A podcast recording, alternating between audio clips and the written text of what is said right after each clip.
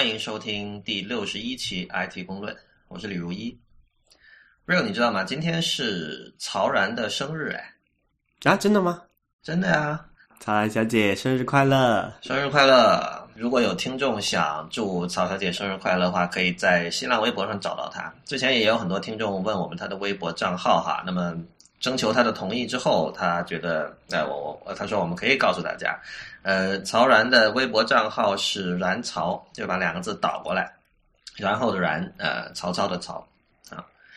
所以，所以我们先跟进一下之前一些听众的反馈哈。呃，首先有四五个听众通过各种管道跟我讲了，就是上次我把“饮鸩止渴”呃读错了，读成了“饮鸩止渴”，常见错误。对 对对，我我其实不记得上一期节目我有没有为这件事情道过歉了，但无论如何，就是很抱歉，这是一个非常低级的错误，“饮鸩止渴 ”OK，把“鸩”写一百遍啊。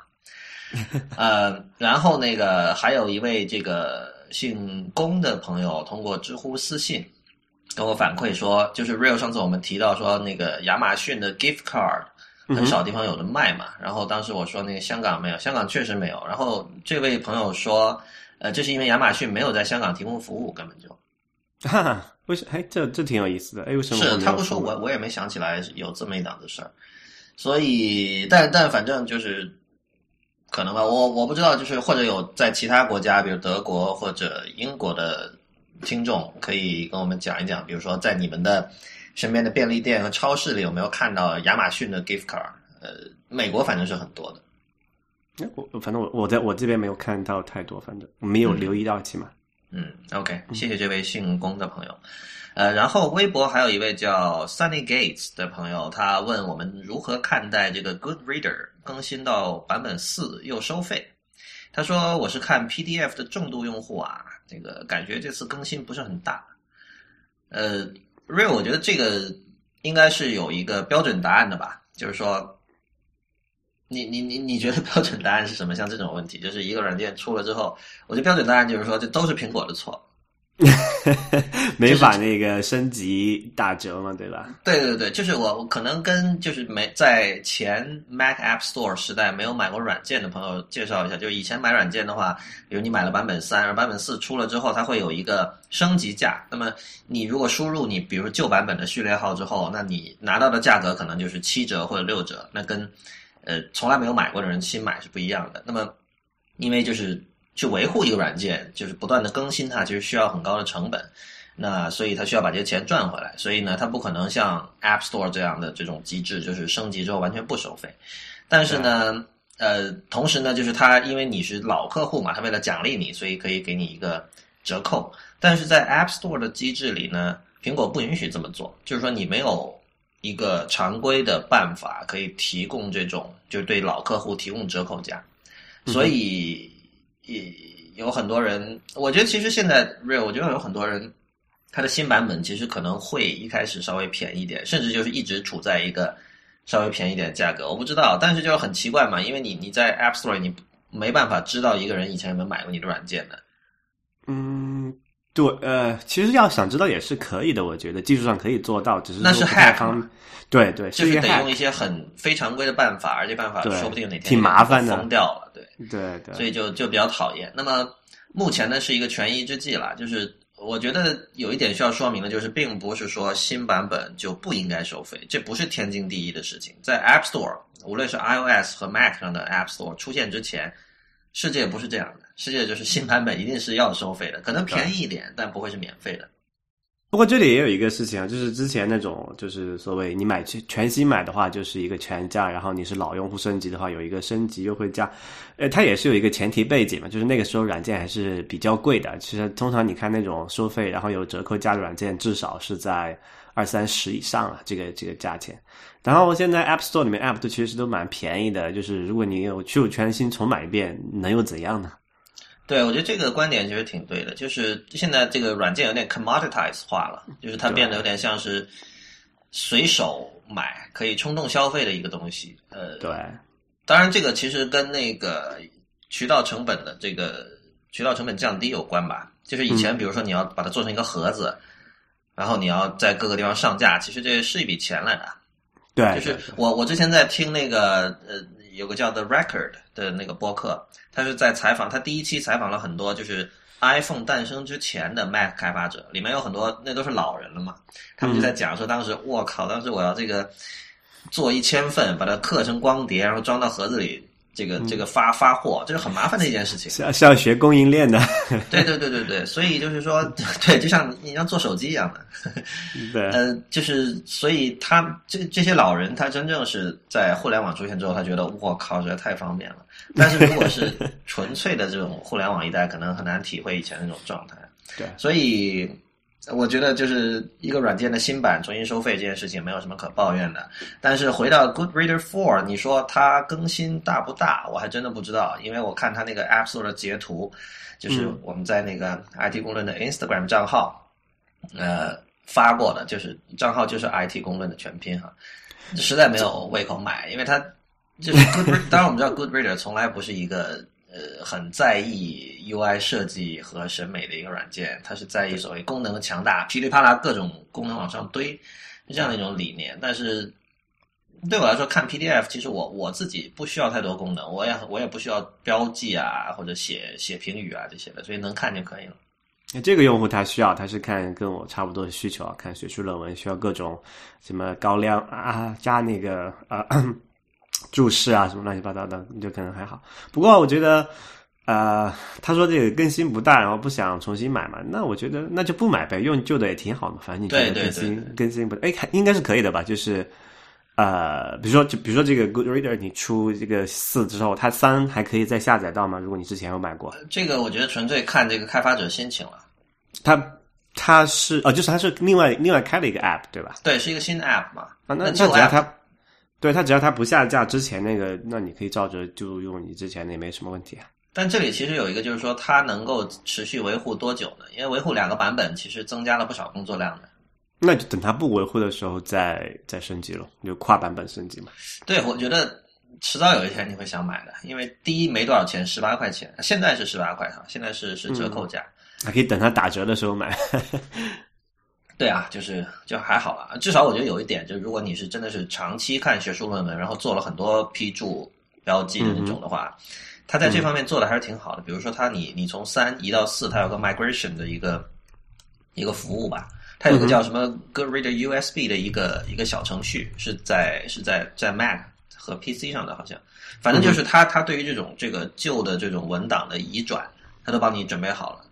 那还不错啊。对。不过之前我呃看他们还有就是呃我的老板他有用一个叫做 Papers 的一个另外一个管理学术论文的啊，可以那个可以给很有名，那个很有名，那个对那个很很老了，关键是而且好贵啊，那个那个在就是它它也不像那种很老的软件，就是做的很难看，相相反 Papers 好像还挺好看的，是吧？Papers 它后来出了那个新版本，就还挺漂亮的，就是根据现有的那个 UI 重新设计过。它之前的版本就还好了，但是它那个算是蛮贵的一个 App 吧。它在它有那个 Mac 原生版本，所以它最开始就是一个 Mac 程序嘛。嗯，到它它现在官网是卖的是八十刀啊。然后学嘛，你们学校学校买单的。可以报销对吧？啊，然后它那个呃 iOS 的版本也是十刀，就是都不便宜。所以相比起来，Good Reader 多少钱来着？几块钱？嗯，二十五，正价二十五或三十这样的人人民币的，那就是四九九了，可能。对对，那就还其实还真的是蛮便宜的。是的，嗯，我们再来看下一位听众的反馈哈，这位朋友也是在微博的，他叫 I E W N A I J，那他说。那他是跟另外一位微博网友在讨论这个我们上次提到的 Launch Center Pro。嗯哼，他说，其实我觉得 Launch Center Pro 的最大问题在于它看起来只是一个一般的 App，从而功能大打折扣。每次我都要回到桌面，然后按 Launch Center Pro，然后再选择动作。如果它能集成到 Control Center，那真的会方便太多了。出门左转是安卓。对。就这是没有办法的事情。那个苹果不会让你不会让第三第三方开发者去过度整合到系统里面的一些基础控件里面去的。而且，呃，我觉得从整个生态来讲，我觉得也可能不应该这么做吧。就是会把这个体验搞得比较碎片，可能。对你，你你设想一下，如果 iOS 可以让大家随便替换这个 launcher 或者桌面或者随便那不就跟安那就跟安卓一样了？对对对，就会有很多，因为它会引来一堆想利用这个做生意的人，然后就是这帮人会做好多桌面主题，然后噼里啪啦放很多广告，甚至或者拿去卖，然后整个说老实话，确实有一种乌烟瘴气的感觉。对啊，而且你说，就即便是在这种情况下，苹果控制的这么严的情况下，国内还是有像什么那个什么九幺啊、什么快用啊、什么乱七八糟的东西存在，对吧？啊、所以我反正我是觉得，就是这种东西能能管死一点，其实也是好事。就对大多数人来讲啊，可能这个一少戳这个 power user 可能会觉得比较沮丧了。嗯、那确实就是一个权衡吧，我觉得。对，可能很多人觉得是优越感，但其实我觉得应该这么看这个事情，就是，呃，因为换壁纸、换桌面、换这个这些东西是一个，甚至甚至包括你去设置这种 Launch Center Pro、设置 Launcher 这种事情，嗯它不应该是你这个面对计算设备的这种行为中的一个一个主要的成分，对吧？你你说我你说 OK，我设置 Launcher 我是为了提高效率，那这个没得说。但是像换壁纸、换桌面这种事情，这个是很，就是 我觉得你应该把把你的 computing device 用的更好，用的更更有更有意义、更有价值。就是用来用去只是在换桌面，那本质上跟你呃跟你什么跟你在。呃当然，你说买衣服装饰自己这不是什么错了，但就是说，computing device 有其他的用处嘛，它是可以让你看到你平时看不到的东西，可以给你制造这种虚拟幻境，去制造虚拟现实。虽然我们不需我们不需要那个眼镜，其实这个设备就是给你带来这种虚拟现实的感觉。但是你最终只是用它来玩这些，呃，这个有点可惜吧？我想起另外一件事情啊，就是可能呃，就是呃，你之前也用过用过那个 Windows 的软件，你没有发现，呃，很多 Windows 软件是支持叫做这个叫做换皮肤这个功能的。嗯，对，那个比如你看我大概输入最开始我记得这个应该是从那个叫啊、Win App 那个播放器，你还记得吗？呃啊，对，我记得记得 Winamp。对，那个东西它应该我我记得应该是从他那里开始就比较、啊大家都弄起嘛，对吧？然后后来到现在，你看，你到现在的今天的 Windows 的，特别是国内的 Windows 用户的去那个桌面上，你看各种什么一个输入法出来一个很可爱的一个皮肤，然后一个 QQ 又出来一个很可爱的一个皮肤，然后一个什么浏览器也出来一个很可爱的皮肤。但是这种事情你在苹果的系统上你几乎看不到。我印象中，就起码我目前看到哈，就是呃，就不先先不说国产的一些呃什么可以换皮肤的输入法这种比较小众的东西之外，就是苹果上大多数人用的软件，我是基本上没有看到有支持换皮肤功能的。苹果有一个就是换图标，那个以前 Panic 就是做 Transmit 和做那个 Coda、那个那个嗯文本编辑器那个公司，他们做过一个叫 Candy Bar。Candy Bar 就是让你可以换图标的，换那个 Dock 上那个东西是吧？没有没有，就是任何 App 的图标。对对，就都换了之后，就是那 App 启动时候在 Dock 上显示的就不是它原生的那个图标了嘛？呃，对，不只是在 Dock 里，包括在那个 Applications 文件夹里也不是了。对对对对，那个那个那个我知道，但是这个和换皮肤还不太不是一个概念。我我觉得主要就是因为 Panic 是很重视设计感的一家公司，就是他那他给你提供的那些图标还比较好看嘛，怎么怎么感觉这个做法很老罗呢？很老罗。我觉得问题在于老罗东西不好看啊。不是，先不说好不好看，他起码做了一件事情，他不是没有我我觉得你如果你如果讨论换皮肤好不好看，就是唯一的标准，在我看来，比如说我就是呃是吗？我我不觉得他们换的皮肤都很多都好丑的，你说谁呢？老罗啊？就是不是不是就是 Windows App 那些那这些皮肤很多都啊，对啊，对啊，那那那就是就是所所所以我觉得好不好看应该不是最重要的，他是他是觉得他自己觉得好玩就好了。啊，不有对然后有可能会有一种 empower 的感觉，就是就是我在改这个系统，就是你你不能否认了，就是因为确实每个人对电脑的这种操作的这种能力是有有有不不一样的嘛。所以你比如说，呃，其实一个 hacker 他也会需要说我能够控制电脑这样的感觉，这种感觉给他快感。那非 hacker 可能他就对他来说换一个皮肤，或者说去换一个软件的图标，对他来说其实是让人让他觉得很 in control 的一种感觉。嗯，也是哈。不过你刚才讲那个 Panic 事情，真的真的我觉得和老罗给那个叫什么安卓的呃那些 App 换图标的感觉差不多。那 panic 是他的意思，就是说我你自己去换嘛。我知道，我知道，对啊、就是你用户自己选嘛。然后老罗是说我帮你做一套，然后把你那个丑陋无比的图标干掉吧。不过老罗的想法我可以理解了，就是有一些图标确实是挺难看的，就是特别是安卓上的。不，因为很多其实很多并不是每个公司都那么在意设计的，这个我们可以可以明确一我点。我觉得对这个是一个方面，然后另外一个问题是安卓上的那种，因为它它是一个非常碎片化的平台嘛，就是说它没有一个比较风格统一的这个这个叫做视觉风格吧。它现在也有了，但是我觉得这是基因问题，就它一开始没有，然后会使得那些不那么在意设计的人先涌到那个平台，或者说在意设计人就会就会离离开那个平台。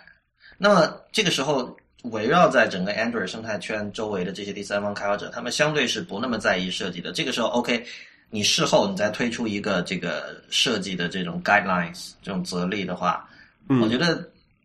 效果不会特别好，而且本身它那个则例写的也一般。因为 Google 自己也不是一个特别擅长，在我看来不是一个特别擅长设计的公司。就是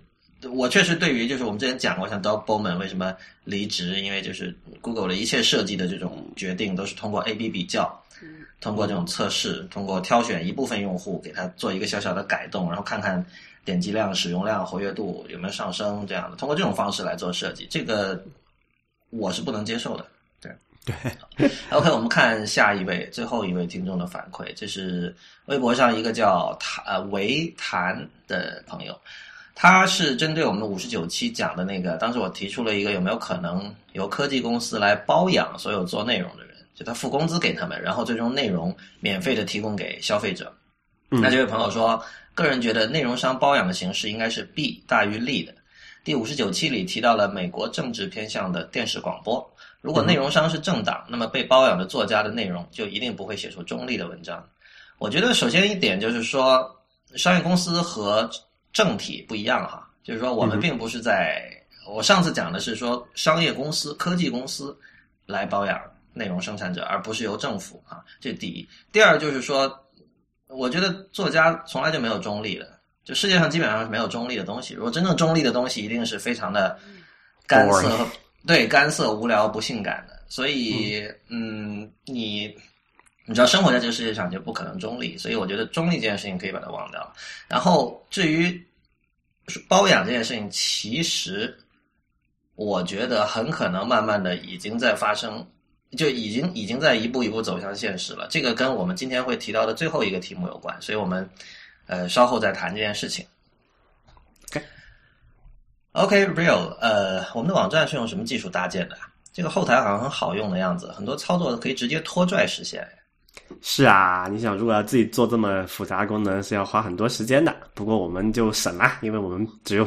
那么有限人手，我们是用了一个叫做 Squarespace.com 这么一个网站，S Q U A R E S P A C E 点 com。对，话说在此之前啊，我是完全不相信这种所谓的一站式。建站解决方案的，因为凡是叫解决方案的东西，通常都很丑。不过 Squarespace 的设计感觉很强哦。是啊，那个现在我们做网页，你要光你你排排一个网页出来，大家都会。问题是怎么排的漂亮，就有很多考虑了。而且现在我们又又有这么多乱七八糟的什么手机啊，这个平板电脑啊，这些很多要考虑的细节。如果你要自己做的话，那其实是非常费时费力，而且不讨好的。如果你用 Squarespace 呢，那就它都帮你做好了，就不用考虑那么多了。的确，这就是所谓的响应式设计 （responsive design）。另外，Squarespace 的客服也是一流的，不但是全年全天候无休，而且你可以用电邮和即时聊天工具和他们的客服人员联系，完全不需要拨电话号码，然后等上十分钟。对他们做这个，就整套这个系统产品，还有包括这个售后服务，都做到好多年了。他做到这今天这样，是确实非常不错，而且大家很便宜啊。我们这个一个月只需要八块钱美，就八块美元，就是不到人民币五十块钱吧，应该。在中国的一顿饭钱，甚至看一场电影都不够。对啊，然后你就出这个八块美元，然后你可以有这个免费的无限空间，然后。啊，你可以有这个，他们有很多非常做的漂亮的模板，这些模板都是刚才我讲了，呃，针对这种手机啊，还有平板都有就经过都有这个专门的优化版本嘛。而且如果你一次付这个一年的费用，就十二个月的话，你还可以，他还送你一个这个免费的顶级域名，就像我们这个 IT 功能 .com 这样子的一个一个顶级域名。我们都知道注册域名是件相当麻烦的事情，你往往要去到一个长得非常丑陋的网站，各种按钮不知道在哪点。但是在 Squarespace 注册域名，只要点几下鼠标就好了，整个过程非常的流畅。Squarespace 提供免费试用，现在注册结账时使用 IT Review 这个优惠码，就可以获得九折优惠。I T R E V I E W。你也可以直接访问 Squarespace 点 com 斜杠 IT Review I T R E V I E W，获得同样的优惠。如果大家怕弄错网址的拼法，可以到 IT 公论点 com 查看本期节目提纲中的链接。感谢 Squarespace 赞助 IT 公论。好吧，那我们开始今天的这个几个话题啊。今天一共有三个话题。呃，第一个我们想谈一下 Line。我觉得 Line 现在，因为那个 Line 最近在香港的西盛广场。铜锣湾那边开了一间那个叫他们叫 Line Pop Up Store，搞不懂什么意思，但其实就是他在那个广场的那个中庭那里树立了一个巨大的一个展位，那个那个展位叫 Line Factory，然后它就做成一个工厂的样子，然后上面有条传送带，里面那个 Line 的各种 sticker 上的那种小那种动画角那种漫画角色、卡通角色就会从里面一个个出来，然后在这个 在这个工厂的中心。是一个巨大的 Coney 和巨大的 Brown，就是那个兔子和那只熊，然后然后他们的身体是切开了一半的，然后露出里面都是各种那种机械，就他们是机器人这样，很有意思，就是人流量很旺。然后在这个商场的另一角是有一个有一个 Line 的一个商店，里面可以买各种 Line 的公仔啊、笔啊，还有这种抱枕之类的东西。那不是抱枕嘛，靠靠枕靠垫。嗯哼，呃，而且你要进这个店，你是要呃拿号然后排队的。排要排上大概十分钟的样子，至少在那个周末的时候应该是这样。所以呃，而且而且 Line 整个在香港非常非常强势，因为在在大陆它是完全打不过微信嘛，目前。呃，那没办法，有腾讯。对，我们知道，就是他以前是跟那个三六零合作嘛，就三六零负责运营他在大陆的这个这个这个事情，然后现在变成那个豌豆荚来做这件事了哈。呃，但是目前为止就是说。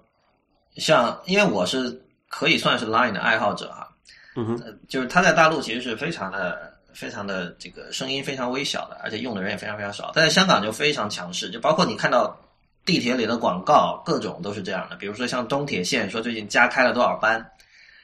它都是拿这个一个 Line，就是那个鸭子和兔子的那种对话那种形式来来展现。甚至我在一个酒店里看到那个有人结婚嘛，然后有一辆那个车。车的那个头 头部都是摆着一个 Coney 和一个 Brown 的那种公仔这样的，这这是说这个新人是通过 Line 认识的吗？有可能吧，但是我觉得更有可能的是，就是甚至这两个人根本不用 Line，他也不知道什么 Coney 和 Brown，他就是在店里随便买，甚至是婚礼公司给买的。婚礼公司觉得哇，这个东西现在好火啊，你们好可爱，你们不如把它放。我觉得这样的话，其实反而说明 Line 更加厉害，就是它对于那种 mind share 的渗透度啊。的确是这样，有时候你在街上走的时候，比如在呃，在很多这种饰品店或者卖这种各种小东西的店里，你会看到 Coney 和 Brown 的公仔了。就是这个时候，这两个东西其实已经脱离 Line 这个品牌而存在了。我觉得某种意义上，它就是成为了一个叫做什么动漫品牌了嘛？对，它就是二零一四年的 Hello Kitty。哦，所以它不是，它其实或者怎么怎么讲，它不是一个技术公司，它是一个文化公司。呃。某种意义上可以这么说，因为其实它产品做的很差。我因为我我上次那个我拍了那个香港那个 Line Pop Up Store 的那个那个东西，然后我发到我们的 Instagram 账户嘛，然后有人说 Line 产品做的比微信好，抛出微信多少条街，可惜用的人少。但是我说什么？这明明是微信做的比它好呀！就是这就是 Line 真的是。可吐槽的点太多了，他那我觉得光是这个叫做网络这个连接质量，那微信就可以甩出好多好甩他好多条街了吧？应该在对，这是一点大部分地方。对，然后哪怕你说 UI 设计、操作、交互设计上，就是这这个具体不说了吧？我觉得就是确实是是很糟糕。很多时候我我我有时候我也觉得很很烦。但是就是说，它是一个，我觉得 Line 可能是科技公司里唯一一个很极少数有软实力的。就我们知道，大家老讲软实力，中国也喜欢老讲软实力嘛。但是其实真正有软实力的人，你不需要说这三个字的，你可以感受到的。就像你说当时那个 Hello Kitty 有一点很特殊的，就它不是任何这个动漫作品里的角色，它就是生造出来的一个可爱的公仔，它它没有任何别的目的。所以纯可爱、纯卖萌。对，以后完全可以，就现在来说，认识 Conny 和 Brown 的人，呃，可能百分之九十都是 Line 的用家。但是以后有可能说，因为 Line 在大街小巷越来越多，各种山寨版本越来越多，是吧？然后像刚才说那种结婚的人把 Line 把 Coney 和 Brown 摆在车头前面，这种事情也越来越多，大家会记住这两个形象。然后大家去一做功课，说哦，这个是一个那个 IM 软件哈，我觉得这个这个对于 Line 是件好事。当然能实现多少转化率，这个这个另说哈。但我觉得就是说，嗯，让我觉得比较舒服的一点就是，呃，我们经常谈论，比如说 IM 产品有没有差异化的可能？因为 WhatsApp、微信、Line 像 Facebook Messenger 好像都差不多，就是 OK 长得有点不同，但是基本上他们能做到的事情是一样的。然后。你说这个网络的稳定性，大家也都会不断的投钱改进吧？嗯，至少希望如此。所以，但是我觉得 Line 是里面唯一一家做到了真正的差异化的，它靠的就是这种软性的东西。比如说，你你如果像我一个三十多岁的男人跟别人说我是因为 Line 的那个 sticker 在用它，这个大家可能听了觉得很很很古很怪异哈。但其实这个没有任何问题的，我觉得就是你你完全可以因为就是。像这些东西去喜欢一个产品，而且你可以因为这些东西去容忍它在其他方面的一些弱点。我觉得，对啊，我觉得这是很好的一件事情。另外，你看，其实 sticker 这种东西啊，表情符号是 Line 一开始就是 Line 最早开了 sticker shop，就他们开始卖这种表情，然后后面其他几家也在模仿，比如包括包括 Path，呃，包括微信，但是没有任何一家做到了，就是说我有一套。完全和我自己是连捆绑在一起的一套一套卡通形象 c o n y Brown 什么的。而且我觉得他这个最了不起的地方，他是怎么讲，深造出来了一个变现的需求和途径吧。是的，就因为你想，你你你做，你像 WhatsApp 这种东西，它收钱不就是收用户的钱，或者其他一些像 M 是卖个什么可以插广告什么的。然后 sticker 这种东西，它就是活生生的变出来的一个需求啊，这个文文化的一个产文化产品嘛，等于是，然后然后把这个这个文化产品在 line 里面卖，然后变成了这么一个变现的方式。我很好奇一件事情啊，就说如果现就是起码现在或者是以后，这个 line 这些公司，它从这个文化产品这个授权，因为这个你是要用那个形象，就是要授权付那个版叫版税吧，还是什么？嗯，授权金。对，然后他从这里面获得的收入，然后相比来说，他在做这个 Line 这个通讯工具本身哈，这两个之间，就就假设有一天他的主要的收入是来自于他的线下的一些收入的话，那他在做这个工具本身又是个什么样的状况呢？我觉得很好奇。嗯，但我觉得不会吧？就他毕竟这这公司基因决定了咯。但你你说有哪一个其他的互联网公司、科技公司的基因是做文化产品的？不是文化产品，因为我我以为你刚才讲的是线下，比如他靠这个兔子和熊的公仔，然后做了很多衍生产品。嗯，是对啊。不过他们其实甚至现在已经拍了一个动画短片了哈，一期五分钟，我看在土豆有播的。对，这就这就是文化产品嘛，就是刚才我讲的，比如说，但他不一定是不一定，他说他自己去做这个功能，他只是把这个授权卖给别人。像很多那种，像什么机器猫啊、Hello Kitty 啊那些，就是很多那种卡通形象的公司，它都是这么就是所谓卖授权嘛。嗯，那他做好了呀，这个我觉得就可能。两个部门，两个团队了，就是。所所所以这件事就很奇怪，你会变成一个一个科技公司的最强大的部门是文化产品，就是设计是设呃不叫都不叫设计了。对，文化产文化产品挺准确，但我觉得这是好事儿啊，就是说，呃，因为怎么说呢，我们老说科技公司科技公司，但是其实互联网就是世界，互联网就是我们生活中的一切，就各种东西都在互联网化。那么你不可能永远是这种没文化的状态嘛？就吃。或迟或早得有一些，因为你你说这种公司，你说可以说它是科技公司，但是比如说像像像 Uber，呃，像像那个叫什么，像像 Airbnb 这种，就是 Uber 是一个这个这个叫车的，然后 Airbnb 是一个让你可以就是呃就是订房，酒店订房都比较便宜，你也可以把自己的那你的房就是自己不用的时候租给别人这样的一个服务。这种服务其实它它背后是科技，但是。呃，你用同样的方法，你可以说传统的酒店业背后也有各种科技，有各种技术。对，这里就可能就涉及到这个，就是我们我们怎么叫什么才叫科技公司，什么叫做这个 tech company？嗯，就可能现在我们就可能讲的比较泛一点了，但是我觉得还可能就是如果如果就以后来看的话，就是还是有一个稍微狭窄的定义嘛，就所谓科技公司，还是起码你要你的公司的这个主营产品或者你的主要营收是由一个科技含量比较重的产呃这个东西来来那个来实现的，或者说呃你这个公司的产产品的差异化主要是通过你的技术来实现的，所以从这个角度来讲的话。甚至你我们都可以说，Line 已经不再是一个科技公司了，因为它的这个，对，因为因为它产品很差，是吧？呃，首先它一个产品很差，第二个是它的它的这个就是从它的产品的科，就是我们讲技术的这个呃差异化程度并不大，对，所以它其实是一个懂科技的文化公司。呃，也没准以后他会这么定位，不过他们一开始肯定不是这么想的，因为那个李楠，李楠好像是李楠是认识一些 Line 的人，以前在日本的时候，他跟他们喝过酒的，他就说，就是他们还是很强调所谓的，比如说这个快速迭代啊，经常发布啊，然后这个给团队里的每个人一定的主动权啊，大家就是一个人负责一块事情，就就这些东西，其实这一套工作哲学都是技术公司的一套工作哲学嘛。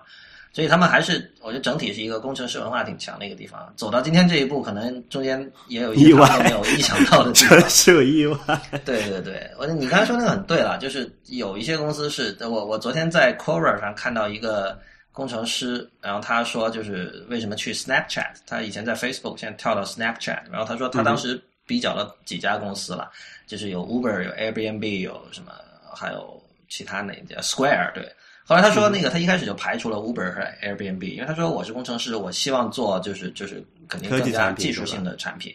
对，靠技术取胜的产品。但是 Uber 和 Airbnb 其实靠线下的这种关系和这个拓展，就是所谓 BD，它是一个服，就是服服务公司啊，其实。对对对，那那那个可能跟他们的成功的关系更大吧，所以他觉得他可能更愿意去像。那个 Square，呃，Square 其实也是类似的，我觉得。最后他选择了 Snapchat，因为呃，还有个考虑就是 Square 现在已经有八百个员工了，然后那个是是 Snapchat 好像就几十个员工。他说：“那我既然要加入创业公司，肯定是加入更早期的比较好了，小的才有的赚。”对对对，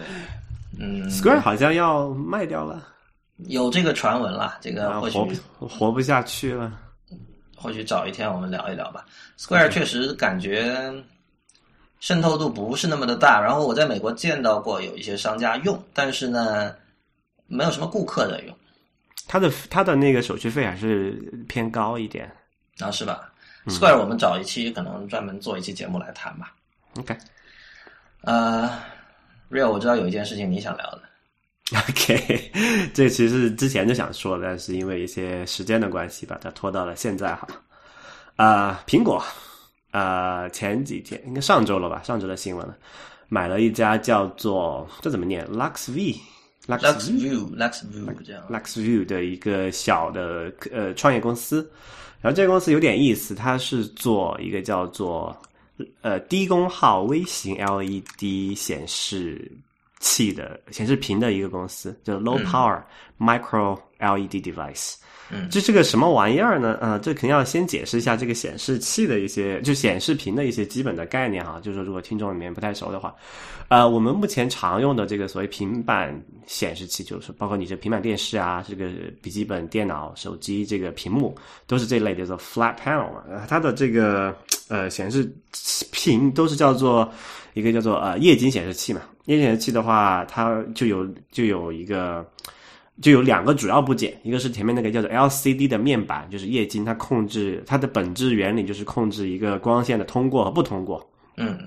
然后它还有一个叫做背光，叫做 backlight，backlight 背光就是后面提供一个，比如说一个呃纯白色的一个光源，然后前面控制各种那个就是一个小，就每个前面那个 LCD 屏幕就是一个，你可以想象成一个很密集的一个网格的小点，然后每个点是可以控制它的开关的，那么就可以通过这样这构成一幅一幅的图画嘛。当然颜色也是通过这种类似的方法实现的哈。嗯啊，然后另外一类的产品呢叫做 LED 显示器，LED 显示器和 LCD 的最大不同呢就是 LED。它只有，你可以想可以想，它只有一个部件，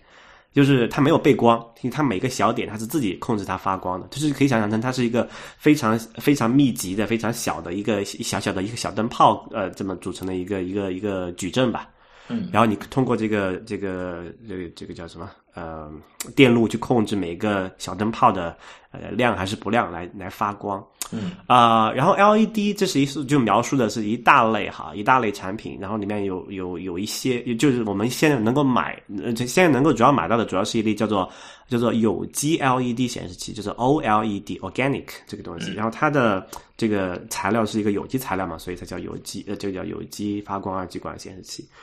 呃，但是 LED 传统上其实讲的是那种呃更加不是有机材料的，是一个普通的那种材料的这么一个发光二极管。那么有机材料有什么好？有机材料它可以就是传，我印象中是这样，就它可以做的很薄，可以做的很透，它它可以做成透明的，然后它可以这个弯曲。比如这个三星不是是今年刚在那个这个 CES 上发了一个可以弯曲的显示器那个电视嘛？嗯它那个就是就通过那个 O L 呃叫做 OLED 有机发光二极管这么一个材料来实现的。是啊、但是这个有机发光的这个有就是 OLED 这个屏呢，它有一个问题，就是寿命比较短，就是那个它点就是那个，如果你连续呃使用一段相当于比如一年之后，它那个颜色会变得很弱，就不就是亮度会变得很弱，它就哎，我们现在平时用的智能手机和平板有哪个是 O OLED 的吗？呃现在三星的基本上都是。哦，所以像什么 Gal Galaxy S 四，对对对，因为因为为那个三星在前，我记得是零八年的时候吧，还是哪个时候？前反正前几年，他把这个 LED 的一些，他收购了一个公司，然后这个公司是这个 LED 核心专利的持有人嘛，然后他把这个等于等于现在这个 OLED 的这个核心专利都都在这个三星手上，然后他我们看到它的基本上的这个它的现在的智能手机都是用这个 OLED 自发光的显示屏，呃，当然我们刚才讲了这个它是 OLED 是自己发 L L LED 是自己发光嘛，它比这个 LCD 然后加一个背光的方式，还有一个很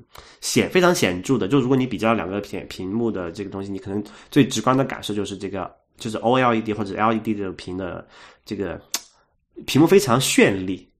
哪个哪个绚丽？LED 就是比 LED LCD 炫丽。对 LED 要比 LCD 就是自发光的要比背光的要绚丽。嗯啊，因为它有个很很很，就是当然其中原因有很多了，但是呃，比如它把那个就是颜色调的更加饱和，这是其中一种方方案的。但是有一个有一个事情是不可忽略的一个事实啊，就是如果你是这个背光的话，你要显示黑色，你其实还是会亮的嘛，对吧？嗯，然后你用一个东西把它挡住，所以所以其实你看起来其总会透过来是吧？对不对？它总会透透一点光，你做不到纯黑。其实这个这个体验，可能很多人在家里看，就晚上深夜看电视的时候都有哈。比如说你一个一个液晶显示器、呃液晶电视啊挂墙上，然后你把那个窗都关了，然后灯也关了，然后你看，比如说有个电影，它的中间是一个黑色的一个就全黑的过场的时候，对吧？你看到周围周围这个黑暗空间里面有一个有一个亮亮的灰色的矩形的矩形块，就是你的电视。哇，这个很恶心啊！对，这个就这个就是这个背光的一个缺陷嘛，就是它不能做到纯黑嘛。然后这个啊所以按你刚才的说法，像三星的很多设备用用一段时间就会变得暗淡，是吧？你刚刚提到 OLED 有这样的 OLED 有这样的问题，呃，对，呃，现在确确确实它的那个使用寿命要比这个 LCD 要短，就是要短嘛。但是反正如果现在智能手机两年一换，应该问题不是太大，我觉得。所以这些跟那个苹果收购那个 LuxView 有什么关系？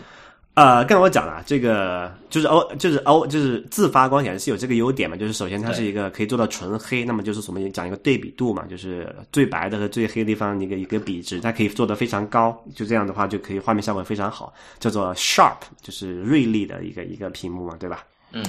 然后还有一个问题，还有一个好处就是它可以更加省，理论上它是可以更加省电的。嗯就是你想，如果你显示一个黑色的屏幕的话，就是有一个黑色的图案的话，你这个用背光的话，关掉了，其实就是对，它就直接关掉，它不用不用电了嘛，对吧？但是如果你用这个一个背光，就是用那个 LCD 加背光的话，你那个背光还是亮着的嘛。就一直开着，对，对，但虽然也有像这个有一些这个呃，就电视机厂商为了提高它的这个数值，就大家都比拼这个对比度这个数值嘛，他做了一些手脚，比如说他探测一下屏幕上哪些区域是黑的，然后他把可能对应把屏幕分成分成十六小块，然后把那一块儿的那个背光关了。但是这种都是 非常坑爹的一个一个一个方案哈，但是就没有这个 LED 来的这么漂亮和这个这个有效好累啊，好累啊那种方案，我觉得对呀 CPU 好累，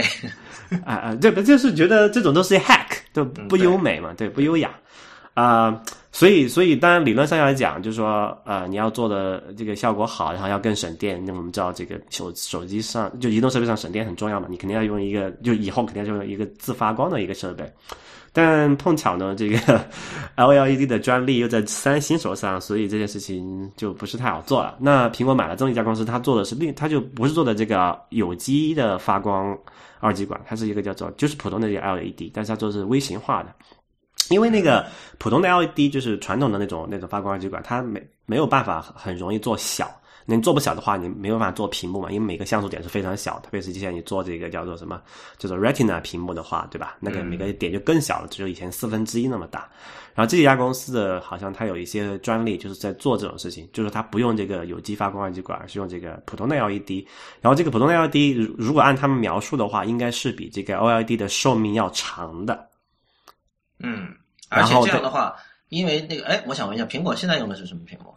就是 L L C D 加背光嘛。哦，啊，这里可能还有个人要解释一下，就可能现在有很多人买就是所谓 L E D 电视哈。嗯，那个其实是有点有点坑的，就是它不是一个，刚才我们讲，它不是一个 L E D 屏幕，它只是 L E D 背光。就是刚刚讲 L E D 可以用于做，因为传统上那个 L C D 的就是这个液晶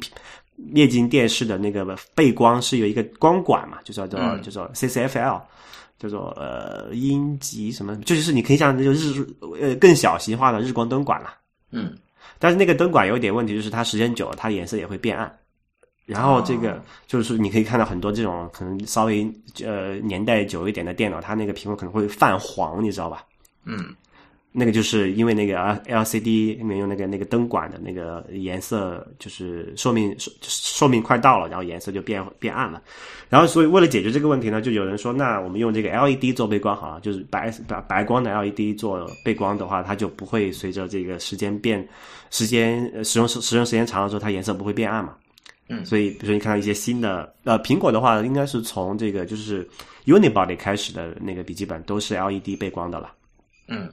然后就可以看屏幕都不会颜就颜色不会变，但是那个是背光哈，它面板还是一个 LCD，就是它这个那个 L LED 只是提供一个白色的光源，然后 LCD 去控制这个面板上的这个这个光线的通断而已。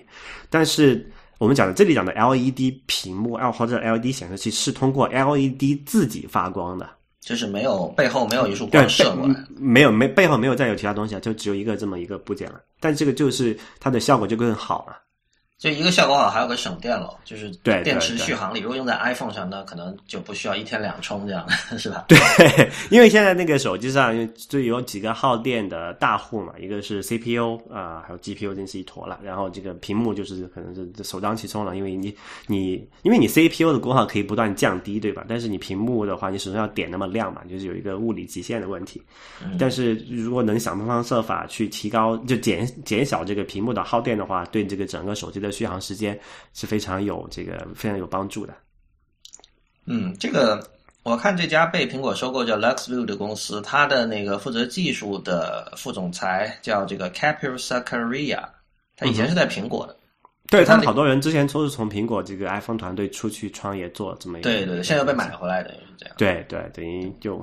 苹果经常有会做这些些事事情哈。嗯。啊，它这个新闻还有一个很有意思的点，就是它这就这个这个叫做 Lux View 的 Lux V Lux V 还是 View，我也忘了怎么念。View，OK，啊，这家公司的这个它那个技术啊，它牵涉到一个概念叫做叫做一个基址，就是那个屏幕你要贴在什么东西上面对吧？嗯，它这个基址是用了一个叫做 Sapphire，就是所谓的蓝宝石啦，也叫刚玉。嗯，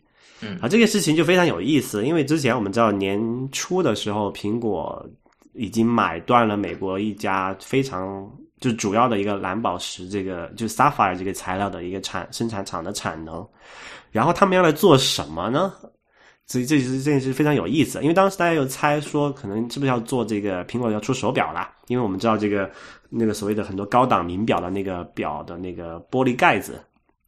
它是这个 sapphire 这个材料的，就是蓝宝石嘛。当时就说，哎，那你买你买那么多产能，是不是要做这个玩意儿？后来大家一想，不对呀，你买那么多，你要做多少表你才能用得完，对吧？那可能说，那是不是要做到这个这个手机的屏幕上面去？因为我们知道，现在我们那个 iPhone 的屏幕是用的叫做这个康宁玻璃嘛，大猩猩玻璃。嗯，它那个玻璃的话，它的硬度是没有这个蓝宝石高的，就是可能很多人会担心会贴膜，因为怕把把那个屏屏幕划花了嘛。啊，所以划花就是你有一个更硬的东西去划伤它了，它更软嘛，所以就被就留下了一个不可恢复的这么一个痕迹。但如果你用就天然材料中最硬的就是那个钻石了，金刚石，因为那个是所以什么莫氏硬度表是十的东西哈，是它就是它可以用来切割其他东西，什么挖挖岩石啊、花玻璃都可以的。然后接下来第二个就是这个这个 sapphire 这个蓝宝石这个材料，就是它其实是在天然材料非常硬的，然后才是这个像玻璃啊这种这种东西。所以，如果苹果用这个 sapphire 这个材料来，然后结合这个这家公司这个 LED 屏幕，然后基于这个 sapphire 这个机制的话，那可能手机屏幕的这个硬度又会上一个档次，那大家其实就不用贴膜了。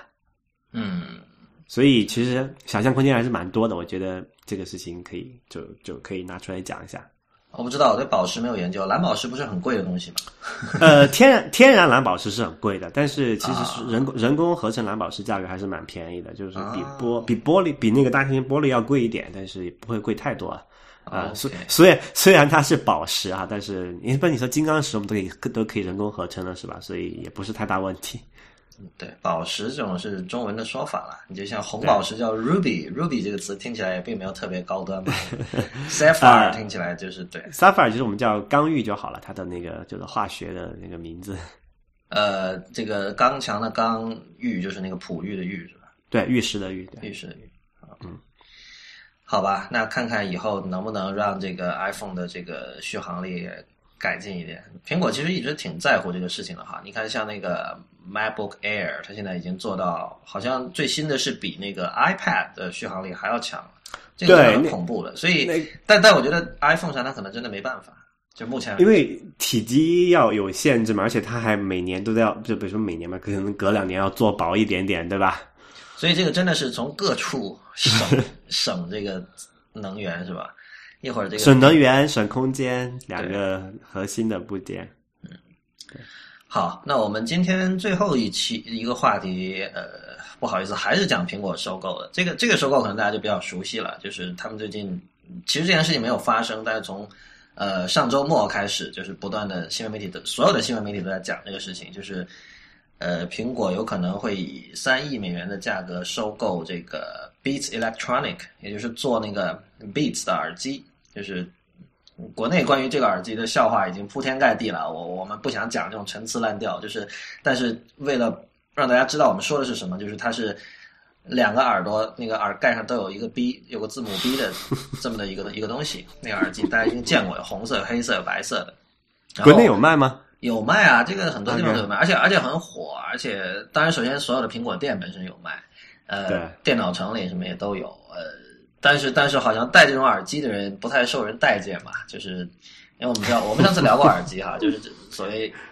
引号真正的引号结束耳机发烧友是非常看不上这些耳机的。他们都说这种耳机低音调的过强，然后这个中频那一段都全部混在一起，就其实是是音质很差的。然后呢，但是他把它当成一种时尚消费品来卖，做成当成一种 lifestyle 来卖，然后就是卖的。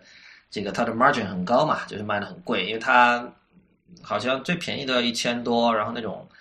头戴式的话，我觉得三千四千的都有吧。因为它有还有一些蓝牙耳机，它其实产品线相当的多了，不同的颜色，然后蓝牙的、有线的、头戴的、耳塞的，什么都有。还卖还做音响是吧？小音响什么的？好像好像是我我不是特别关注这家公司，这家公司就是一个叫 Jimmy Iovine。或者 Jimmy Iovine 这个人是还他和那个说唱乐手 Dr. Dre 一起做的。那么 Iovine 他是一个七十年代的，来自七十年代的一个一个音乐制作人、音乐监制。那他属于就是可以说大神级的人物啦，就是他给那个 Bruce Springsteen 做过唱片，然后跟无数这种业内的这种一线的音乐人都打过交道，然后。他提拔了，是他提是 Dr. Dre 提拔了 Eminem 还是怎么？反正他他跟这这一帮这种以 Dr. Dre 为核心的这种呃说唱乐手都有各种这个千丝万缕的关系吧，所以在音乐界的人脉非常的广。所以整个这个 Beats 就是他和 Dr. Dre 两个人做的。那么他们的产品呢，一开始是有这个这个耳机啦，大家比较熟悉的。然后在去年的时候，他又出了，他们出了一个叫 Beats Music。那么简单来讲，它就是跟 Spotify 或者是 Audio 或者 Pandora 这些这个叫 Music Streaming Service 音乐流媒体的虾米啦，可能国内有这个对应的虾米。呃，对，虾米也是啊，但是对，OK 就是虾米了，因为前面那几个国内都没办法直接用嘛，所以对虾米主要我觉得第一，它它的版权问题是有点有点 fishy 的，因为就是我的朋友以前给他。对我的朋友以前给他上传过很多歌的，所以所以 不管他怎么讲，你你你就是，对啊，而且他他他基本上是不收费，而且没有什么广告嘛，所以还是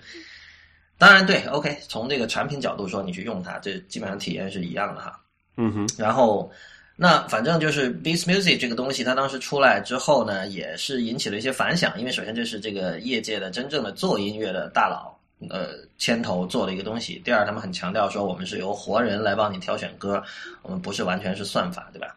呃，然后呢，现在突然啪，整个 Beats Electronic 公司要被收购了，而且是三亿美元，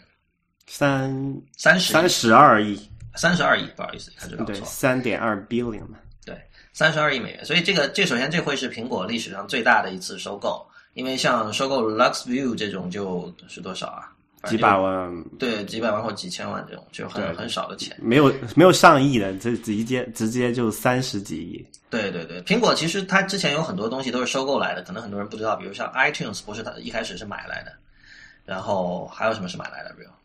呃，可这里有一个表哈，给大家可能看一下，可以参考一下它的一个一个一个价格吧。苹果收购 Beats 这个这个消息最开始是那个叫做《金融时报》吧，《Financial Times》报道出来的。然后他们那边报道下面给了一个一个很有很有意思的表，就是历年来就是大家知道的苹果买的一些公司，比如最近有呃，先说确定价知道价格的吧，哈啊。太远古了，我们就不说了。那么 Siri 是买过来的，然后什么做那个地图也是买过来的。对，那个闪存当然知道是买过来的那个按按 Orbit，然后他啊还有那个那个叫 Authentic，就是那个做指指纹识别的那个是花了百万千万亿三亿九千三百万美元买的。对，其实这个具体的不用太细了，但是我觉得就是。主要的一点就是，我们可以注意到，以前苹果买一个公司，它会是把它，呃，深度的整合到自己现有的这个产品线里，甚至整整合到产品里，成为一个功能。比如他买 Authentic，或者最早买买那个 FingerWorks，FingerWorks 是一开始做触屏的，很早，后来这个技术就被用在了 iPhone 上，对吧？对，他是买那个核心技术。对，就是就是他买一个公司，你会发现最终他会把这个公司完全变掉，原来的品牌会没有。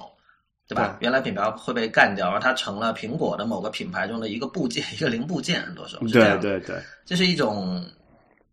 这是一种吸收的一种一种一种玩法。但是这次你好像我们很难这样去看，因为你说 Beats 它现在的品牌价值还是很高的。虽然虽然发烧友看不上它，但是它还是卖的很好，然后品牌价值很高。你很难想象说他花三十二亿美元买这么一个东西，然后是为了把这个品牌干掉。所以，然后接下来一个大家都在挠头的一个问题，就是说，究竟他买来干什么？对这件事就非常奇怪，因为我们看一下 Beats 它的，或者说，就是说 Beats 有什么东西是苹果想要的？嗯，呃，我们现在看一下 Beats 有什么，就是它，先看 Beats 有什么，对吧？Beats 首先它有一个很好的品牌，呃，应该如果没有算错的话，应该这些就是它是最近所谓什么音乐品牌里面就是唯一增长不错的。就是音乐这个说不通啊！你你要光说品牌的话，苹果的品牌肯定更强啊。对，但但这个这个这个先不，我们之后再讨论。但我们现在就先看 Beats 它自己有什么东西是是有价值的嘛？品牌的肯定是有价值的，对吧？它是一个非常啊非常酷、非常炫的一个品牌，至少在我们现在这状况来看这样子。然后它有一个很好的其实我不能够说它产品很好，因为我确实是试过它的这个耳机，然后我觉得跟它同价位的其他比起来，它真的是完全没有让我看到有任何亮点。但是，但是这个都不讲，起码市场证明它卖的不错，那说明还是有人买单的，就是它有一个不其实。在很多人看来，苹果跟 Beats 是一样的，就很多人觉得苹果的东西没有那么好，然后它卖的超贵，就卖的比它的实际价值，就是他觉得不值这个钱。然后也有很多人觉得 Beats 不值这个钱。嗯。我就说一般人对它的认知哈，就是我觉得这这个可以再讨论啊。但是我就说，但从从耳机的角度来讲，我因为我我亲自去戴过嘛，我觉得就是说这个，因为首先你讲，就说苹果和其其他品牌不值那么多钱，那因为有一个可比性的问题，你你拿那个 Mac 和、Windows 比，你没法直接比，对吧？但是你耳机和耳机之间可是可以直接比的呀。没有，可不可以直接比是因人而异的。就是你可能是在乎耳机的，你会有这么比，然后你同时也是刚好是一个在乎电脑的人。但是对于不在乎的人。就是对于两样东西都不在乎的人，这种人肯定是有的，而且肯定为数不少。就对对，在他们的认知里，这两家公司就是那种其实东西也没有大家说的那么好，然后还卖的非常的贵的公司。呃。哦，反正 I back to differ，但我我觉得是这样子。我当然也 differ，我说的是对，这是的认知了。对，我明白你的意思，但是我就想嘛，就是说，呃，起码耳机，我觉得是一个完全可以呃无差别替代的一个产品啊，就是不同品牌之间，无非就是就还原还原音乐嘛，就从一个从这个角度来讲哈。嗯。啊啊，就是说没有什么事情只有 Beats 耳机可以做，别的耳机做不到的，对吧？嗯，就是可以这么讲吧。呃，有一件事情了，就让自己显得很很酷啊。那那个是品牌的东西，但就是从耳机这个功能性，OK 是没有没有区别的，对吧？OK 是。然后它有一个叫做刚刚我们讲的那个叫类似于虾米的这么一个叫做音乐点播服务吧，就 Streaming Music 这么一个，但是是去年才做的，而且它还不是自己做的，还是还是他从别的别人那里买来的。啊，是什么？你说 Beats 是他们从别人那儿买来的？不，Beats 的这个就是说他们的 Streaming 那个 Music，就是流播音乐这个服务是从别人那里买来的，不是他自己做的。啊，这个你确定吗？这个我昨天我之前看的时候确实应该是这样子的啊，让我再再给你发确认一下哈，因为我记得是这样子啊，等一下我查一下维基百科。呃，对对对对，但是那个东西叫 Beats Audio 嘛，对吧？啊，不，Beats Music。Beats Music 是从这个叫做 MOG 的那个那个公司那里买下来，是在一二年七月的时候花，当时他花了没有具体的数字，但是一个据说是在一千万到一千六百万美元之间，那就算最高一千六百万美元了。嗯，啊，就这个这一部分它的这个流播服务是从那里买下来的。然后这个东西其实我们看到今今年苹果早些时候发布那个叫。呃，那个叫什么？iOS in the car 还是什么 CarPlay？CarPlay 的时候，他把他把这个整合到里面去了，就是是当时为数不多的，呃，就是 CarPlay 发布之初就支持的这么一个 App 之一。嗯嗯。啊，然后这个细节你提到还挺重要的，就是因为因为那个时候 Beats Music 什么都不是嘛，其实。对，那个时候他刚刚出来。你你会想象说，如果这个 CarPlay 要整合某一个 Streaming 的一个服务音乐的话，那肯定是 Spotify 嘛，因为 Spotify 现在最大嘛。不，那件事情就非常奇怪。首先有一点，苹果那个时候已经有这个叫做 iTunes Radio，就他自己是有一个音乐点播服务的了。嗯。然后他同时又整合了这个 Beats 进去，就你不觉得这事情很诡异吗？当时可能背后有一些交易或者什么的，因为对，就我我们知道 Jimmy Iovine 和乔布斯本身也是好朋友嘛，在以前。对，就说明起码有一点，就是他们这两家公司的合作是在非常之前，就起码就是如果是跟这个 streaming 有关的谈判，是在那很久之前就已经开始做了。然后，那如果是不是加联想到，如果这个收购真的是真的有这么一回事儿的话，哈，因为现在还不确定嘛，就是说只是一个。呃，金融时报发的消息，他甚至都没有引引用他的那个 source 是谁，对吧？但基本确定了，我觉得，我觉得可以算基本确定了。不然的话，对，就久了我不知道那个 Doctor Dre 自己在那个 YouTube 上发了个视频嘛，我一开始他就删掉了。一开始发在 Facebook 删掉，但有人把它上传到 YouTube 了，就是在喝醉了，然后就说很爽，就说我会是第一个呃，这个身价达到十亿美元的这个 rapper 说唱乐手，来自美国西岸的，呃，对对对对对，是音乐，哎，什么音乐人还是什么乱七八糟，对，啊，很搞。Anyway，就是这两件事情肯定是之间有有有有什么联系的，我觉得啊，对，然后然后 Beats 他还最后讲就是讲了嘛，就是说他我们就再数一下，就是品牌。然后这个耳机的硬件产品就是这个播放耳机硬件产品，然后有这么一个流播的音乐服务，然后还有一个呃，我觉得你挺看重的东西，就是他这两个创始人，因为他们确实是在这个就是音乐音乐界哈，这是有非常呃重要的地位的。就是人脉了，说白了，对，就是人脉，对，这个是很非常重要的。那我们就来看这四个东西里面，苹果看上了哪个？呃，我觉得第一点就是说，iTunes Radio 好像不是太多人在用，所以苹果自己的这种呃音乐流媒体的服务不是特别成功。我们首先知道，乔布斯是不相信这个的。乔布斯以前在我忘了什么场合，他是说，我觉得这样没意思。我觉得人们是希望能够买了这个东西，然后下载到自己的硬盘上，然后这是归我的，以后我想什么时候放什么时候放。但是，但是这个市场已经证明他是错的了。这一点，就起码我们看到，呃，起码在最近几年，这个就说怎么叫做 streaming music，就是哎，这个这中文翻怎么怎么好？叫做音乐流媒体，音乐流媒体，感觉没有抓住实质啊，这么翻，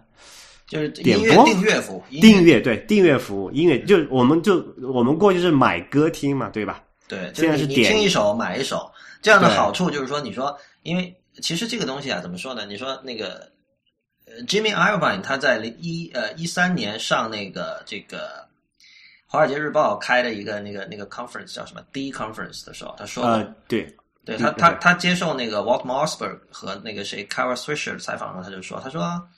呃，以前说是一张就是黑胶唱片时代哈，因为一张唱片能装的歌是有限的数量，嗯，对，然后后来有了 CD 之后，他说出现一个问题，就是 CD 太长了，六十分钟、七十分钟。当时他说了一句话，他说：“没有哪个音乐家能够有那么多好歌放在一张唱片。就是说，你要塞满六十分钟的时间，然后又要说首首歌都是金曲，这很难的。就基本上是一张专辑就十首歌的样子了，一般对，然后里面就两三首是好听的。”他说：“这个这属于常态。”他说：“这是音乐创作者的常态。”然后他卖的时候又是打包一起卖给你。对你，你你不能只买那两三首，你得买那十首。他就觉得这事儿很很很不对。那后来我们知道，就是 iTunes 改变了这一点嘛？iTunes 音乐商店就是你可以零点单曲单曲的买嘛？对，单买一首。但是现在的做法就是说，像 Spotify 这种订阅服务的话，是你比如说你是它是十块钱十美元一个月。然后你随便听，而且 Spotify 的曲库，因为我我并不是经常用 Spotify，但我听说它的曲库相当的完善，尤其是古典音乐。因为 Quora 上现在有一批呃非常热心的在探讨古典音乐的人，很多都是美国，比如说耶鲁或哪里的这种声乐家，或者是作曲家，或者是作曲系教授这种，他们老老在那儿聊。就他们这帮人都说 Spotify 的古典音乐的这个曲库非常非常完整，所以可见这这这所言非虚了。嗯哼，那么就是现在情况，就是你每个月花十美元可以，以前花十美元只能买一张专辑，你知道吧？但你现在买花十美元可以任听，那这个就是我们上次说什么放题啊？按照日文说法，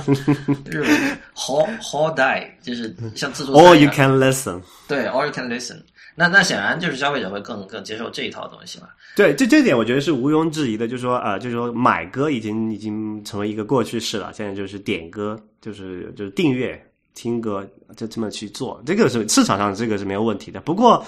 这个假设是有一定，就是说苹果买这个 Beats 是看中这个它的 streaming，就是点订阅服务。我觉得这里有点问题哈。就首先一个，刚才我讲了，这个 Beats 的这个订阅服务这一条，它也不是自己做的，它是从前年的时候从这么一家公司花可能就一千六百万美元买来的。那苹果花三十二亿买这个，很显然就就很显然是一个就。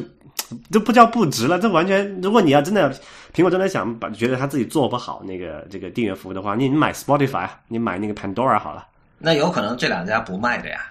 OK，那是一个问题。然后第二个问题是说，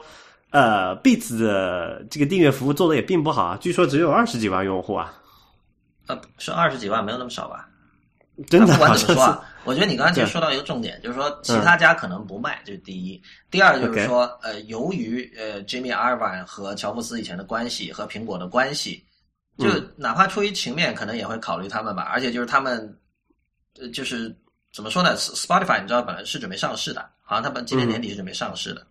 然后现在看来是不是还能上，真的不一定了。就是有可能，比如说之后我们会听到，比如说亚马逊把它买了，因为亚马逊是。你知道亚马逊有那个 Amazon Prime 嘛？对，那个时候都包付费账号。然后之前有个新闻说，亚马逊想把这个音乐订阅服务也加到这个 Prime 里面。也就是说，现有的 Prime 的用户，你不需要再多付钱，你也可以，等于说你也可以拥有一个 Spotify。那这个时候 Spotify 玩什么？你还要我花每每个月还要花十美元？你知道之前我我不是算过一笔账吗？我就是说，你如果这种各种订阅加起来的话，对，是非常贵的。就是虽然这些每一每一家公司向你收的钱都不多，但是加起来非常的多了。比如说 Netflix 八美元，呃，这个 Spotify 十美元，然后各种订阅的各种什么博客网站，有的博客网站又说你支持一下我，对吧？你可支持一下我成为 member。然后这种东西加起来，其实一个月真的不少钱的，超过一百美元是很正常的。所以呢，这个时候消费者一定会想啊，你你我们对比一下以前的话，以前比如说我们有线电视，OK，我一个月多少多少钱，然后其实里面有很多东西可以看的了。我我其实很多人他消费音乐也可以通过那个了。你知道，就八九十年代那个 MV music video 开始开始火起来。你像我我初中的时候、高中的时候，我的我很多这个新歌我听都是在电视里听到的。嗯哼。当因为我住在深圳嘛，当时，然后就是我们看到可以看到香港电视台，那这样的话，像以前我们听什么 Chemical Brothers，什么什么 Prodigy 这些这种新歌，还有包括各种 Britpop，因为香港嘛，所以 Britpop 肯定在那边也是很火的，所以像像像 Oasis 什么的，我们都是先在电视里看到的，我们不需要说付多少钱去去买一个另外的专门的音乐服务，所以那个这就使得怎么说呢，就是会使得像像 Pandora 或者 Spotify 这种这种公司就会。比较困难，所以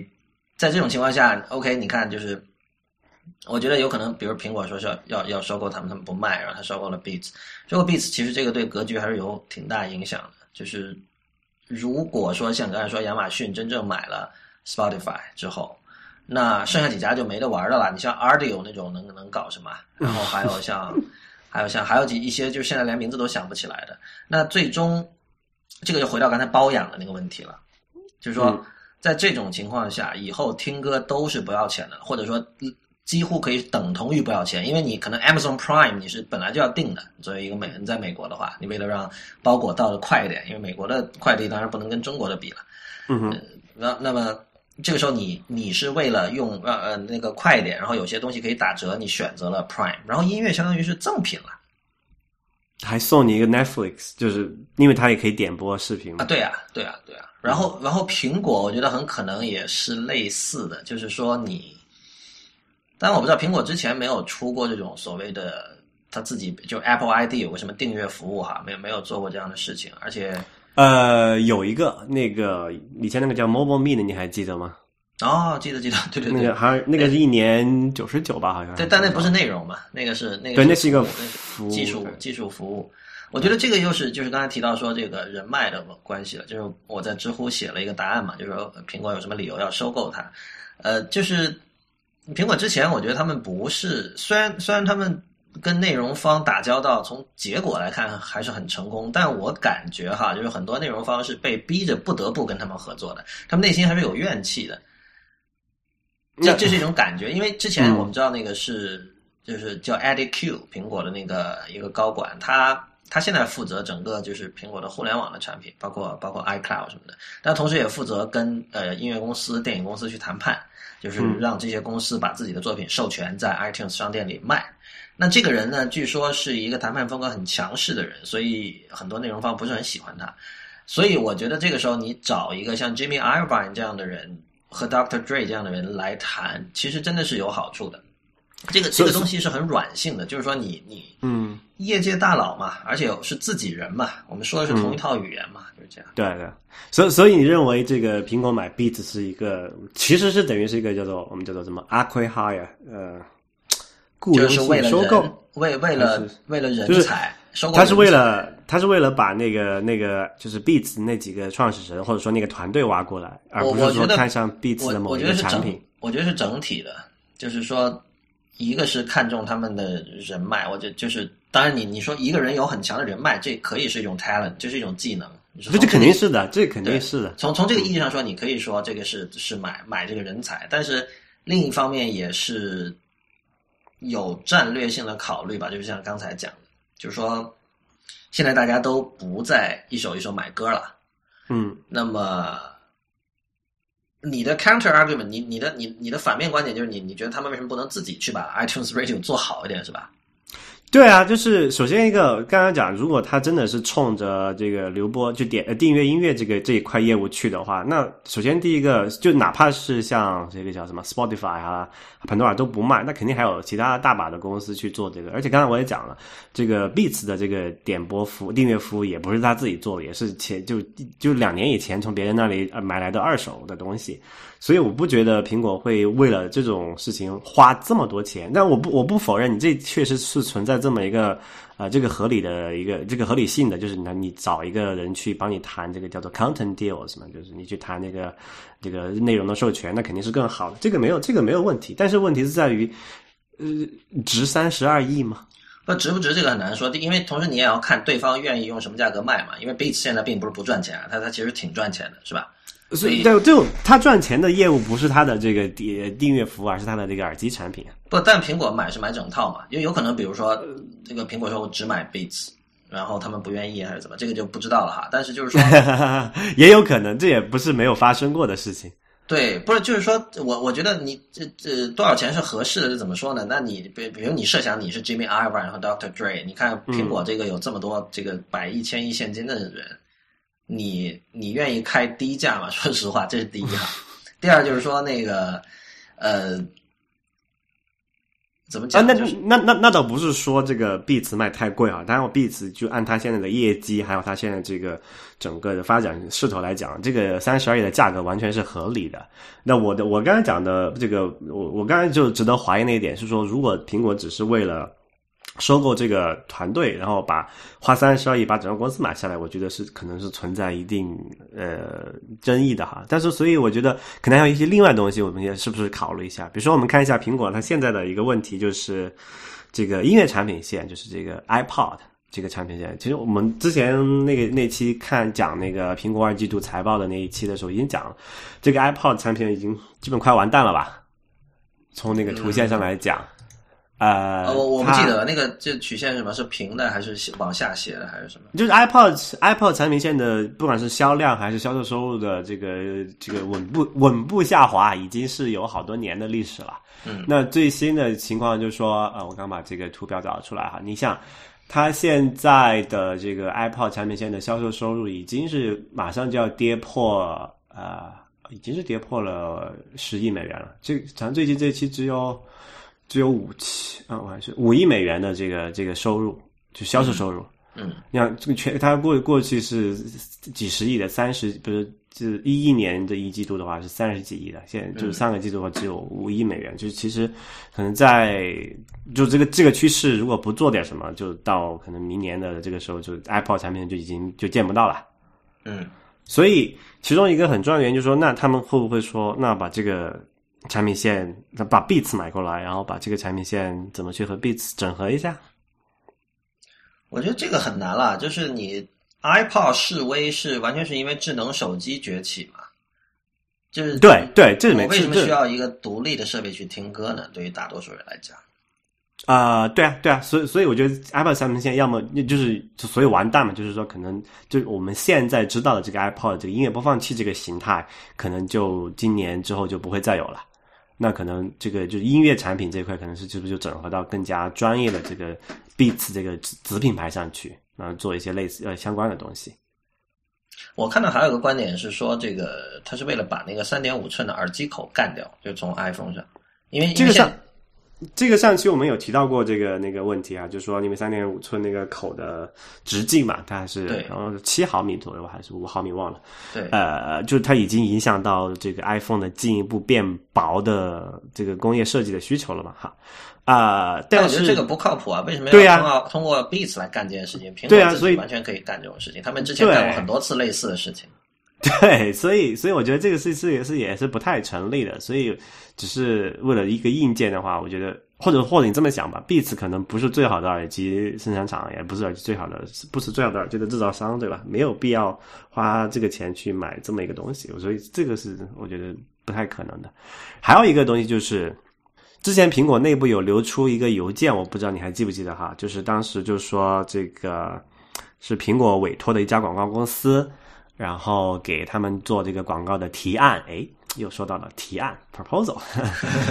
啊，其实就是因为这个苹果的这个营销总监、营销副总嘛，叫做 Phil Schiller，他看这个三星最近一两年的这个广告的这个做的不错，然后说，哎，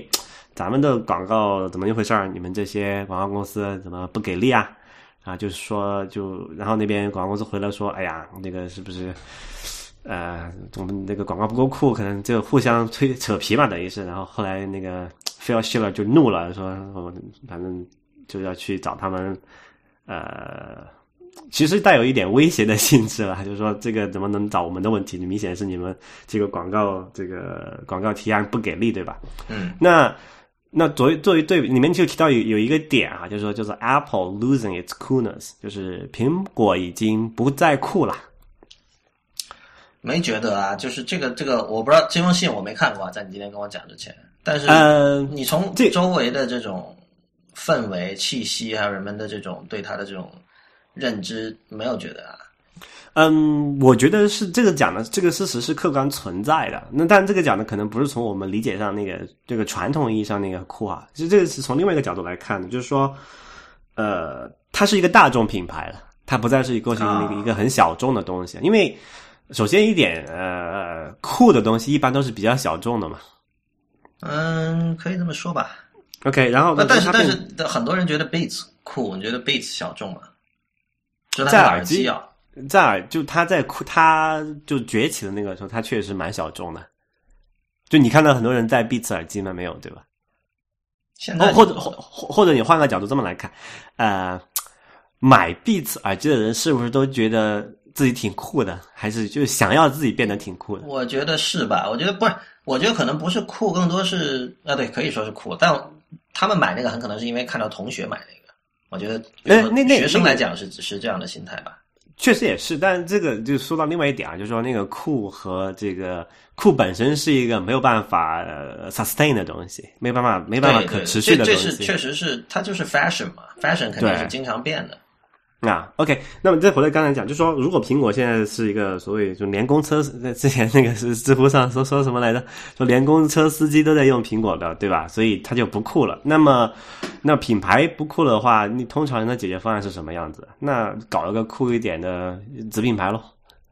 啊，这个我我很难认同这种说法。你你说，但如果它真的不酷了，假设这个这个前提是成立的，嗯，把 Beats 加起来会让它变酷吗？我觉得完全不会。那这个我我觉得是也也存疑，但是这是一个说法嘛，就是说，呃，有有这么确实有这么一些，就是一个习，就是说也不叫习惯嘛，这么一个一个业界常见的手法，特别是在这个时尚圈子里面，经常有这样子的，某某一个什么很大的牌儿，它做到一定市场规模之后，发现，哎呀，这个再用再用我们这个所谓的这个主牌打，可能有点问题。对，那它是开子品牌嘛？这个子品牌可能就是首先开副牌嘛，对，比如如果奢侈品的话，价格会便宜一点，比主品牌。然后呢，包装的显得比较比较另类，比较 edgy 这样的。对对，然后你你还有一个就是也有也有变得更贵的，比如说这个是在车车厂里面比较常见哈，比如说这个我们知道本田，可能你想起来它不是一个很挺酷的品牌，什么街上跑的什么飞度啊，什么叫 Civic 思域这种东西，对吧？但它有一个叫做 Acura 这个一个子品牌，对吧？就是属于高端嘛。那那个 Toyota 也就是丰田也有那个叫哎叫什么来着？丰田那个高档货叫 Lexus，嗯，是吗？是吧？对，没错，呃，就确实有这么一个一个一个一个做法哈。但是我觉得这个事情看起来是合理，就是这个这么想的话，那苹果买 Beats，然后做一个更酷的子品牌，面向这个年轻人市场，我觉得也没有好像没有太大问题哈。但我觉得这不是苹果一贯的做法或者是风格吧。对，这个就是也涉及到我那答案里说的一件事情了，就是就是 Tim Cook 是一个极度了解自己的人，就是呃怎么说呢？就苹果以前酷，其实跟乔布斯这个人本身是有密极度密切的关系的嘛，我相信这点大家都承认吧？嗯，对。那 Tim Cook 不是一个很酷的人，绝对不是，这这个我相信大家也是承认的吧？所以，但是 Tim Cook 厉害的地方在于他知道这一点，而且他愿意去去面对这一点，所以。所以他对这个高管管理层，苹果的管理层进行重组嘛，就是所有的设计归到 Jonathan Ive 那边，然后工程师们就继续做工程师们做的事情，像 Craig Federighi，像那个硬件工程师叫什么 Don Ritchie 还是什么，然后 Eddie Q 还是做那个互联网那一部分。但是 Eddie Q 本来还负责跟这个内容方的谈判嘛，但是有可能 Cook 会觉得像他这样继续下去，就可能忙不过来了，对吧？忙不过来，而且就是说 Q 的这种很强硬的风格也让内容方不太爽。然后现在你知道那个音乐订阅那帮小朋友们做的风生水起的，可能他们把这个内容方都都给都给都给挖走了，你知道吧？供的供的很好。对啊，唱片公司你就说这个，当当然实际上唱片公司从 Spotify 那里赚到了具体是多少钱，这个或许我们得用另外一期节目来讨论，这个现在是不知道的。但是至少就是说风向是在往这边吹嘛。那你可以想象，如果你是家唱片公司，你会说。对啊，我因为他们也看新闻的嘛，说我靠，那个现在这个大家都是搞 streaming 了。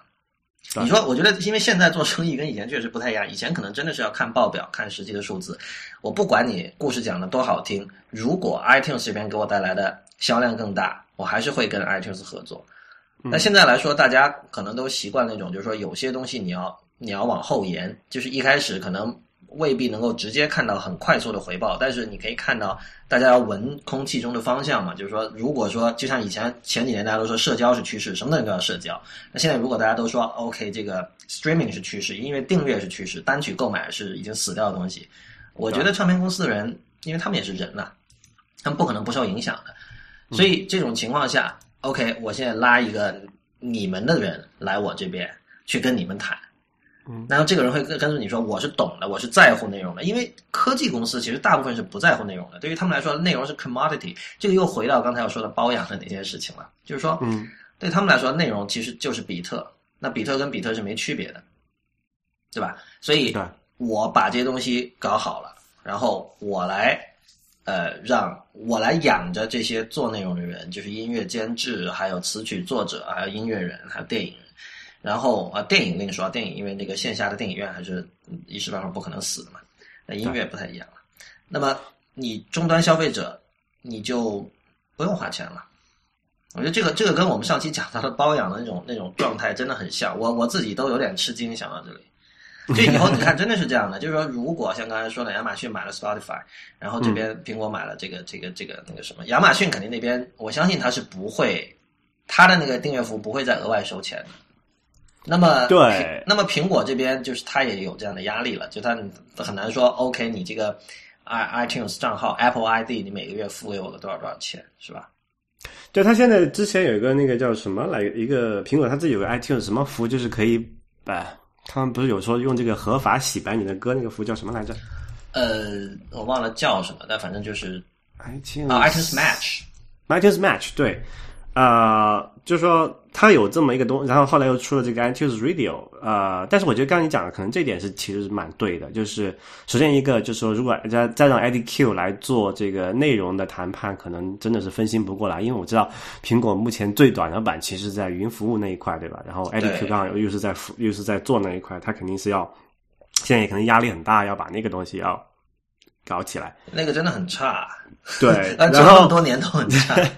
然后他要他又需要呃一个懂内容的人来做这种事情，他他不想要提供一个很 generic 的这么一个服务，对吧？那么刚好这个这个 Doctor Dre 这这波人刚好又会做这个东西，所以其实从一个角度讲，那个 Aqua High 还是。我觉得是目前所有可行性里，就是所有解释里面唯一我觉得有一点合理性的一个一个一一一一个一一种呃，就是苹果购购买 Beats 的原因吧。我觉得。不过接下来我真正关心的就是说，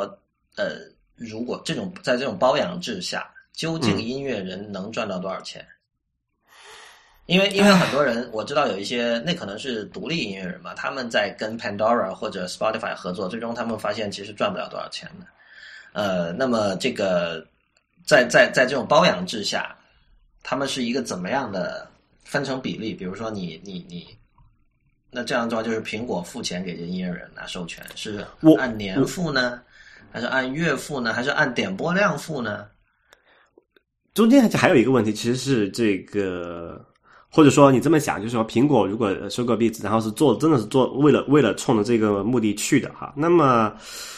这个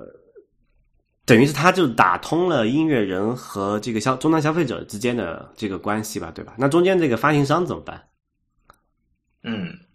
这是一个问题。他首先他买版权肯定应该还是通过一个中介机构，就像以前那个国内有一个叫什么聚精音乐网。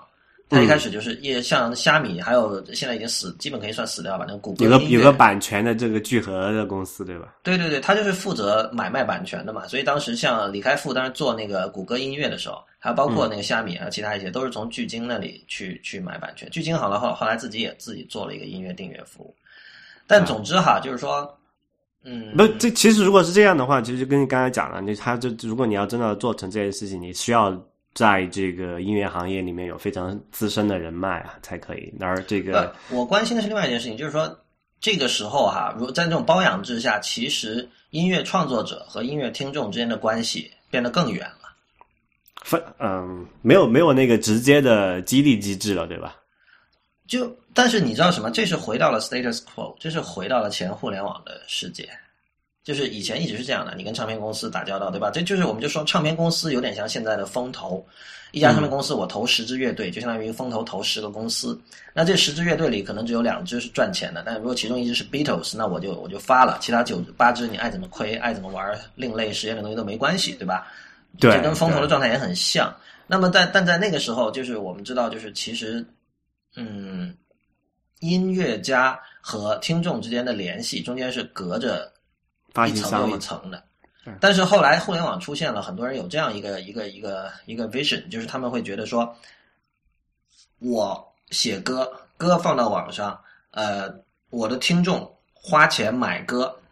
就是一手交钱一手交货，然后我知道你是谁，我知道你买我的歌是人人是谁，然后他也可以随时给我反馈，我可以知道他想要什么。但这个现在看来完全是一种乌托邦的想象。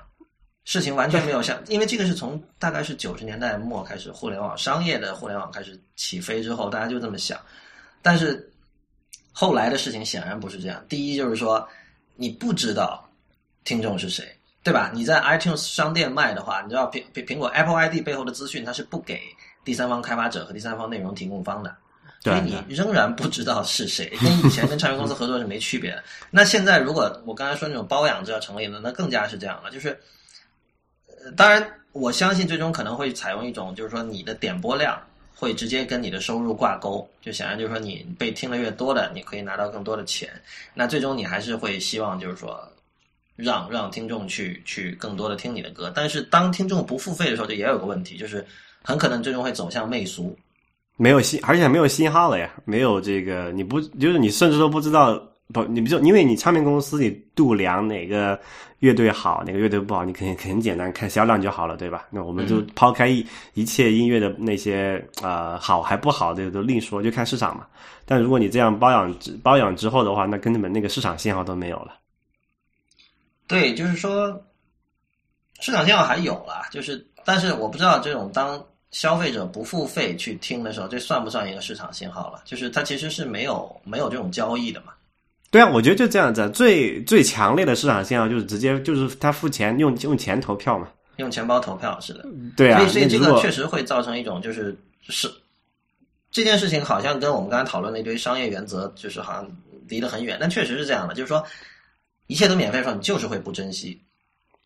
然后随便烂泛滥嘛，泛滥，对，而且它会直接影响你对内容的价值的认知，你会觉得这个东西就是像 utility，像像水一样的，对吧？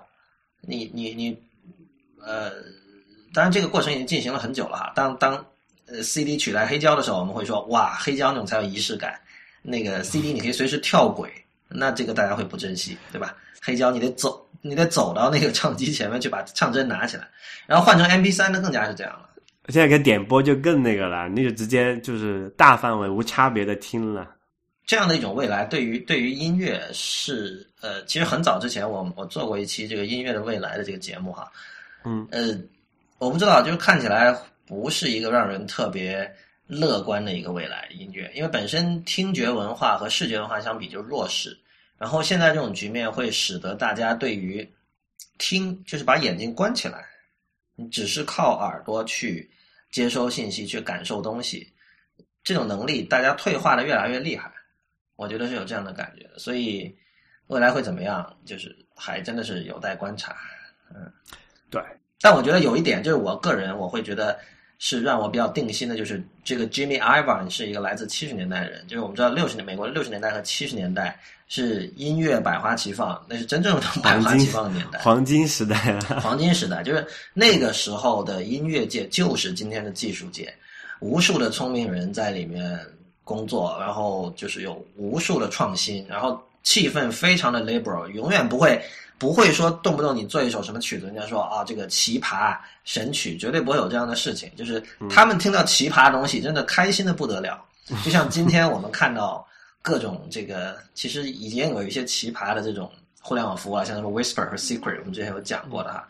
对，这这这种这种东西出来，就是技术人还是欢欣鼓舞的，觉得对啊，那这好东西啊，那你不试一试怎么知道它是不是好东西呢？是不是？就是大家要开放，对。但是现在大家对于文化是极度的保守的。但是对于技术是极度开放，但六七十年代是反过来，六七十年代对于对于对于文化是非常开放的一种非常自由的一种态度。所以一个来自那个时代的人来负责这件事情，我至少情感上我会觉得是我是比较开心的。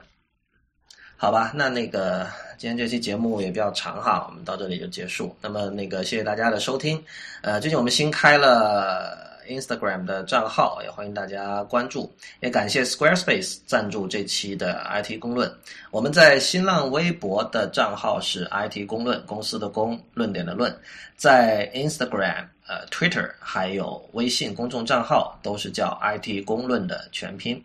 欢迎大家关注，也谢谢大家的收听，我们下期再见。